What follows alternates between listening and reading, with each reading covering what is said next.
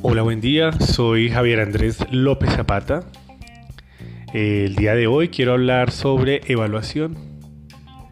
Y pues es claro que la pandemia del COVID-19 plantea un desafío sin precedentes para la educación eh, y bajo las condiciones en las cuales se están desarrollando las prácticas educativas y pedagógicas. Entonces, aunque la evaluación no es un tema protagónico sí es importante. Tenerlo en cuenta y más aún bajo las condiciones, reitero, en las cuales nos encontramos el día de hoy. Eh, quiero partir, quiero dar inicio a la reflexión a través de, de una frase que nos plantea Pedro Ahumada y es la siguiente. La evaluación es un proceso, no un suceso. Es un medio, no un fin. Esta frase la quiero plantear como abrebocas para la discusión o reflexión que quiero plantear el día de hoy. Espero sea de su agrado y realmente resulte pertinente para los maestros y maestras que el día de hoy sabemos siguen presentes en la educación, siguen presentes en las vidas de los estudiantes. Lo que cerró fueron los institutos, los edificios, pero los procesos de educación, de enseñanza-aprendizaje continúan vigentes bajo estas condiciones.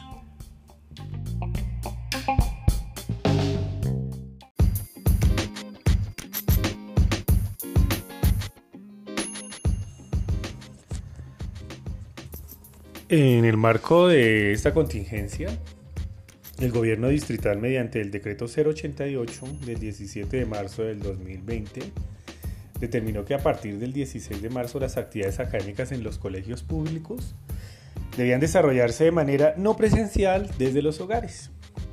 Y acá hay una de las características más importantes y es, es la que quiero resaltar. Bajo el cuidado y la responsabilidad de los padres. Es decir, los padres no son maestros y es un discurso que, en el cual deberemos eh, generar hincapié porque eh, no podemos permitir que se tergiverse la práctica docente y que se traslade a la función de los padres, que es eh, legalmente y éticamente otra. esto nos invita a que tengamos un nuevo contexto educativo, un contexto con cambios significativos, y que de alguna otra manera altera también las mismas prácticas docentes, altera el currículo, altera las planeaciones. Entonces, eh, vamos a hablar de evaluación bajo esas características.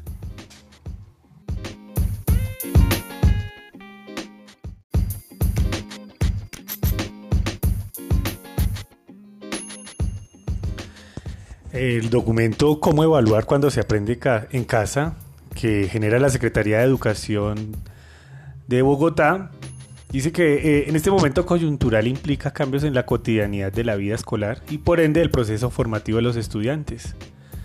Eh, pues esto no está muy alejado de lo que los maestros ya comprendemos desde hace muchos años y eh, casi que siempre vivimos en situaciones coyunturales. Veníamos de un proceso de paz, el cual no habíamos terminado de, de asimilar por las modificaciones y por la forma misma en que se desarrolló.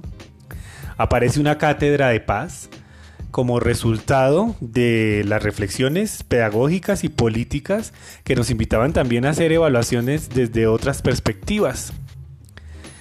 En este momento entonces eh, el laboratorio que existe en las escuelas, en el edificio, como lo he mencionado anteriormente, pues se traslada al hogar, a la casa se vuelve un laboratorio de aprendizaje, pero también se, transforma en un laboratorio de otros procesos no planificados.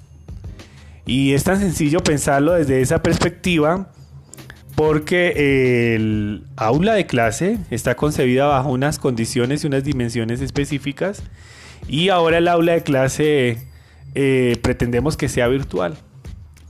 Y no es la discusión que quiero dar el día de hoy, porque no estoy hablando de educación en la virtualidad. Pues sabemos que la mayoría de nuestros estudiantes no tienen acceso a la virtualidad por cualquier condición, sea económica, social, geográfica. Entonces es pensar que la práctica docente se está desarrollando bajo una dinámica muy similar a la que hace unos años se llamaba educación a distancia.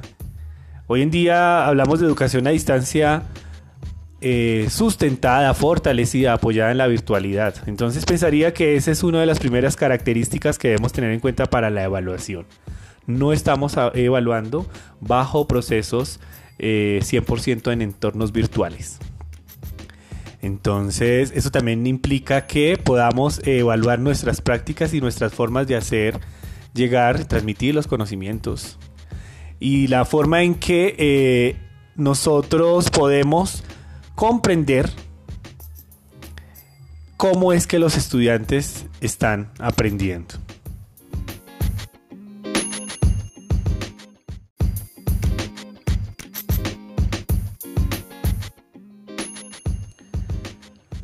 Retomando entonces eh, nuestra frase, la evaluación como proceso y no como suceso, eh, nos invita a entender que la evaluación ofrece posibilidades para fortalecer y consolidar los aprendizajes, así como los logros de los objetivos o los propósitos en cualquier campo de estudio, en cualquier institución, según los maestros lo hayan diseñado.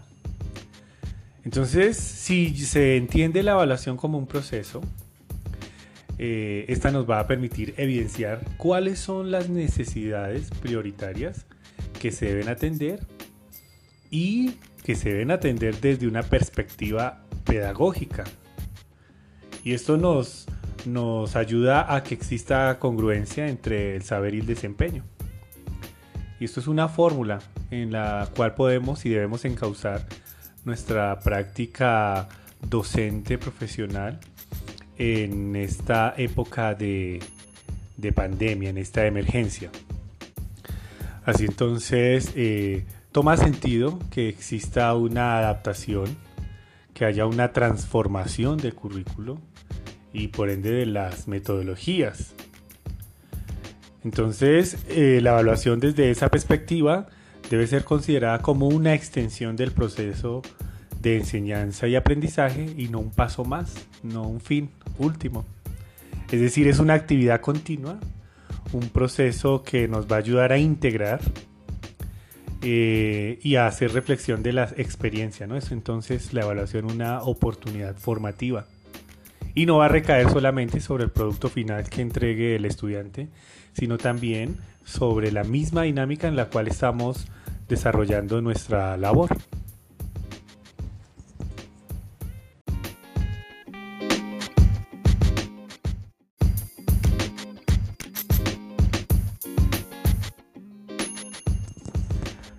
Bien, siguiendo entonces bajo la línea de entender, comprender la evaluación como un proceso, quiero destacar dos funciones. Eh, y las quiero colocar como relevantes, no porque sean las únicas funciones, sino porque son las que más se ajustan a las formas en que se están desarrollando las prácticas educativas y los procesos de enseñanza-aprendizaje en este momento. La primera función eh, consiste en comprobar en qué medida los resultados previstos se han alcanzado en relación a los objetivos propuestos. Y la segunda función eh, nos permite replantear la reorganización y la organización de las actividades. Entonces, dos funciones precisas. Una es la función de comprobación y otra es la función de replantear la organización de las actividades. Eh, José María Ruiz en el año 98 precisó que la evaluación debía entenderse como un análisis estructurado y reflexivo que nos permitiera comprender la naturaleza de, del proceso educativo y asimismo emitir juicios de valor sobre ese mismo proceso. Hago esta alusión de hace más de 20 años con el objetivo de eh, utilizar este planteamiento y entender que hoy en día necesitamos nuevamente hacer un análisis estructurado y reflexivo para entender la naturaleza de la escuela de hoy, de la escuela de la emergencia. Eh, esto con el objetivo de proporcionar y eh, obtener información que nos ayude a mejorar y ajustar las acciones pedagógicas y que nos lleve también a pensar sobre las estrategias pedagógicas y de acompañamiento que estamos eh, construyendo en este momento. Aunque ya existía, eh, digamos, unas alternativas virtuales de acompañamiento docente, la escuela tradicional en la cual estamos sumergidos muchos maestros y maestras, eh, no habían contemplado las estrategias bajo estas condiciones y de esta manera como tan vertiginosa.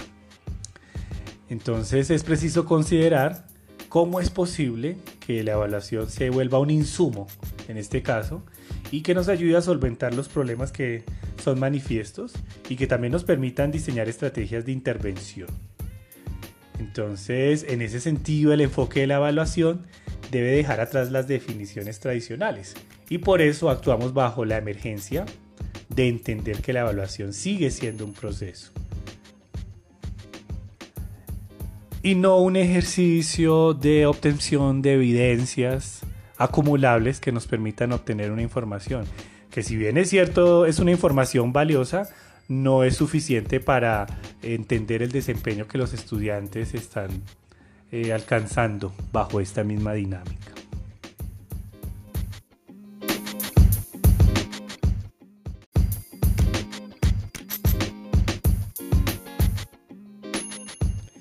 Con base a lo anterior y teniendo en cuenta las características en las cuales se están desarrollando las prácticas pedagógicas y los procesos de enseñanza y aprendizaje en la actualidad, quiero proponer unas pautas que nos permitan desarrollar una evaluación pertinente y contextualizada.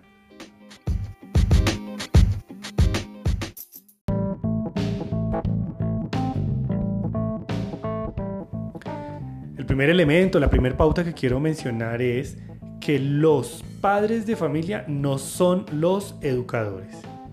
Y no podemos permitir que se configure esto en el discurso social ya que somos los maestros los que estamos pensando la educación. Somos los maestros los que hacemos pedagogía.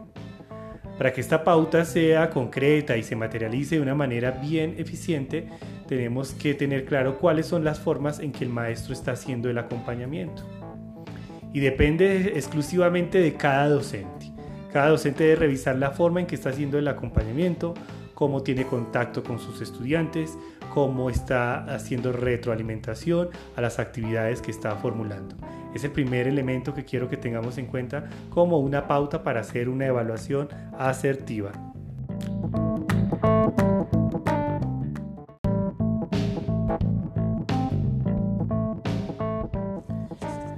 Otra pauta es que el maestro contemple el uso de distintas herramientas que faciliten la recolección de la información para que posteriormente exista un análisis y se tomen decisiones asertivas, no solo sobre el avance de los estudiantes, sino sobre las orientaciones, los materiales y las estrategias que está proporcionando.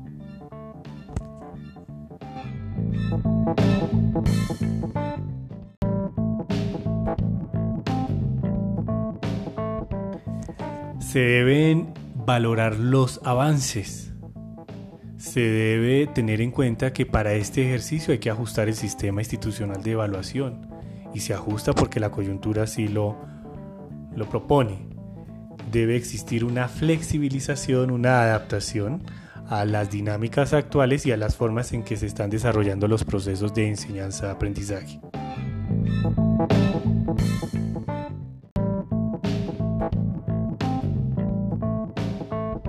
El maestro debe precisar qué es lo que va a evaluar. Tener en cuenta que una cosa son las fortalezas y otra cosa son las habilidades. Y que en el ejercicio autónomo en el cual el niño se encuentra ahora, debe lograr entender qué es lo que está aprendiendo y para qué le está sirviendo. O para qué le va a servir.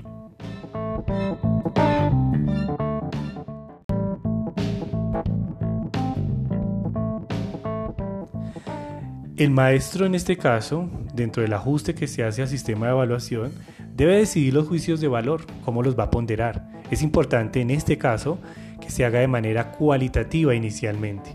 ¿Y por qué cualitativa y no cuantitativa? Cualitativa porque el maestro está en el ejercicio de comprender circunstancias, procesos, significados, historias personales. En este caso eso obedece más a una valoración cualitativa, pues el maestro no se debe detener ni desatender el resultado sumativo, pero sí debe priorizar el resultado humano, característico y particular de cada uno de los estudiantes.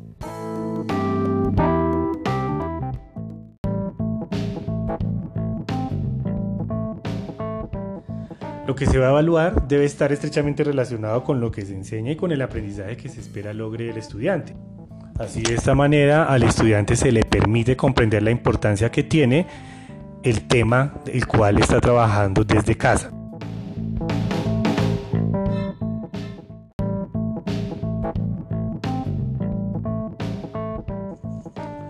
Los distintos instrumentos de evaluación que utilice el maestro deben permitir que las evidencias que se recojan de esos aprendizajes se adapten a las características de los estudiantes, con el objetivo de que nos brinden información de un proceso de aprendizaje y pues que están relacionados específicamente con la intención educativa, que es que este ejercicio sea significativo y le proporcione al estudiante elementos que le permitan resolver situaciones problemáticas de la cotidianidad.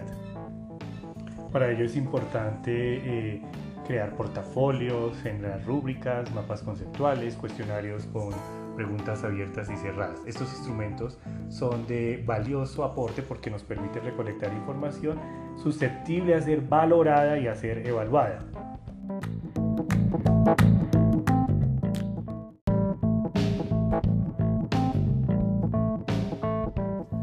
Bueno, ya con estos instrumentos la información que vamos a obtener y que vamos a analizar nos va a permitir identificar dos situaciones. La primera, lo que se le dificulta aprender a los estudiantes. Y esto es una oportunidad de mejora. Entonces aquí podemos indagar sobre la situación que se presenta y establecer estrategias que nos permitan superar las dificultades. Y de otra parte vamos a identificar los aspectos que los estudiantes alcanzan y esas son sus fortalezas y de esta manera orientar el trabajo hacia unos procesos más complejos de aprendizaje para generar progresión de aprendizaje y que los estudiantes logren avanzar y pues obviamente tener una evaluación, una valoración de sus aprendizajes de una manera asertiva.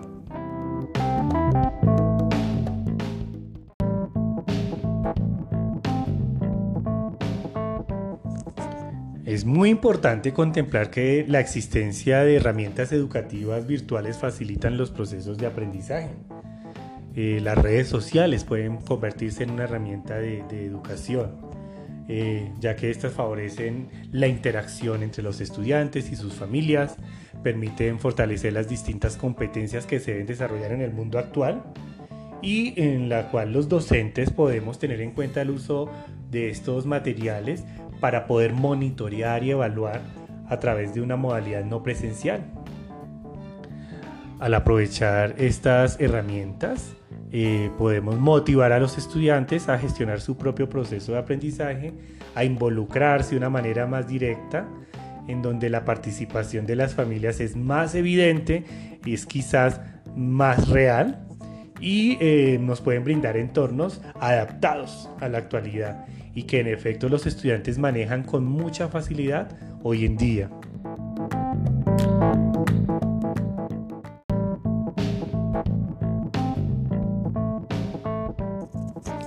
Bueno, eh, ya para dar cierre quiero mencionar que estas pautas pues hacen parte del ejercicio de revisión documental con el cual se ha trabajado durante esta eh, época de la estrategia Aprender en Casa no son solamente el resultado de, un grupo de, profesionales que se sentaron a pensar cómo evaluar desde casa los procesos educativos, sino que quizás son el sentir de miles de maestros de nuestro país que a través de sus prácticas pedagógicas, de la investigación, de hacer creativamente uso de la tecnología, han logrado que podamos trascender eh, los muros de la escuela como institución física y se vuelva una institución social más pertinente. Eh, quiero dejar abierta la reflexión porque sé que muchos educadores han eh, establecido, han creado, han propuesto otras estrategias para hacer una evaluación más asertiva, más humana, en donde se valore realmente al estudiante como individuo social, crítico y que piensa, y no solamente como un receptor de la información que la memoriza y la aplica en determinados escenarios. Mi nombre es Javier Andrés López Zapata, muchísimas gracias y espero entonces encontrarme en otra ocasión con quienes me escuchan.